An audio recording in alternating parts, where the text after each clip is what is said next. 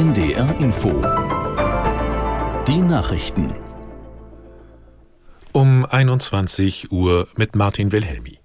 Die israelische Armee hat nach eigenen Angaben einen 55 Meter langen Tunnel unter dem Al-Shifa-Krankenhaus im Gazastreifen entdeckt. Er befinde sich 10 Meter unter der Klinik.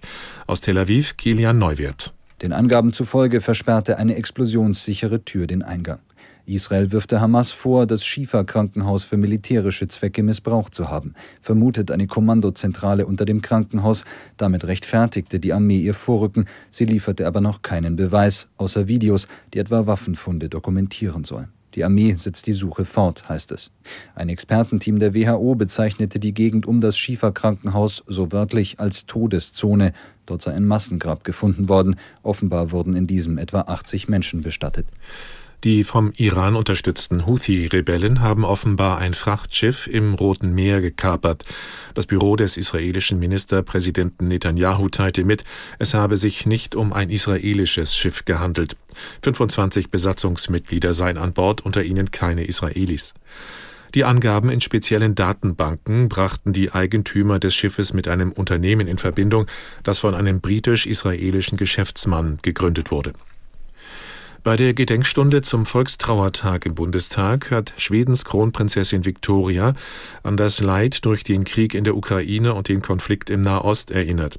Die Stimmung in der Welt sei so eisig wie seit langem nicht mehr, sagte sie. Die Kronprinzessin mahnte, niemals die Lehren aus den Schrecken von Krieg und Tyrannei zu vergessen. Der Weltranglisten-Erste Djokovic hat zum Abschluss der Tennissaison auch die ATP Finals in Turin gewonnen. Mit seinem siebten Titel ist der Serbe zum Rekordsieger beim Jahresabschluss der acht besten Tennisprofis aufgestiegen. Aus der NDR Sportredaktion Lars Pegelow. Das italienische Tennismärchen hat kein Happy End gebracht. Der Sieger der ATP Finals in Turin ist derjenige, der meistens gewinnt. Novak Djokovic holt sich seinen siebten Titel zum Jahresabschluss und er hat dem Südtiroler Yannick Sinner im Endspiel aber auch gar keine Chance gelassen. 6 zu 3 und 6 zu 3 hieß es nach etwa ein Dreiviertelstunden vor 12.000 Fans im Pala Alpi Tour. Djokovic bleibt das Maß der Dinge im Welttennis. In diesem Jahr hat er drei Grand Slam Turniere gewonnen. Nun die ATP Finals. Die Nummer 1 ist er sowieso und in den nächsten Tagen will er mit Serbien auch noch den Davis Cup gewinnen. Das waren die Nachrichten. Das Wetter in Norddeutschland, der Nacht gebietsweise Schauer bei Tiefstwerten um 9 Grad. Morgen dichte Wolken, zum Teil langanhaltende Regenschauer 8 bis 11 Grad.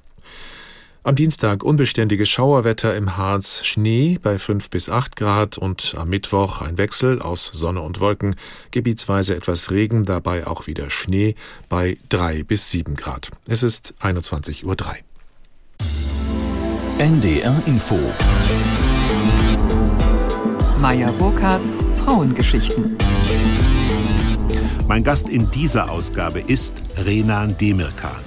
Ich habe mit der Schauspielerin vor Publikum in der Ritterakademie in Lüneburg gesprochen.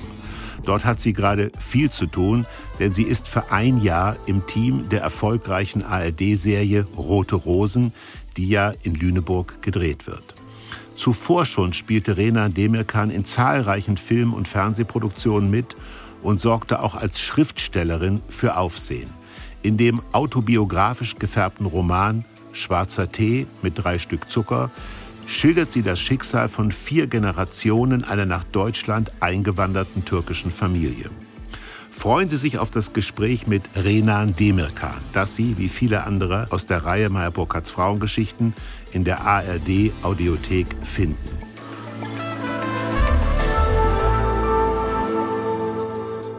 Renan Demirkan gibt mir die Ehre. Herzlich willkommen.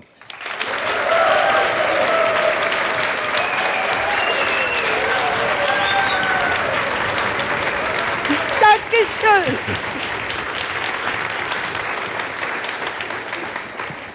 Lieber Renan, eine Frage. Wir sind in Lüneburg und Lüneburg ist der Produktionsort von Rote Rosen.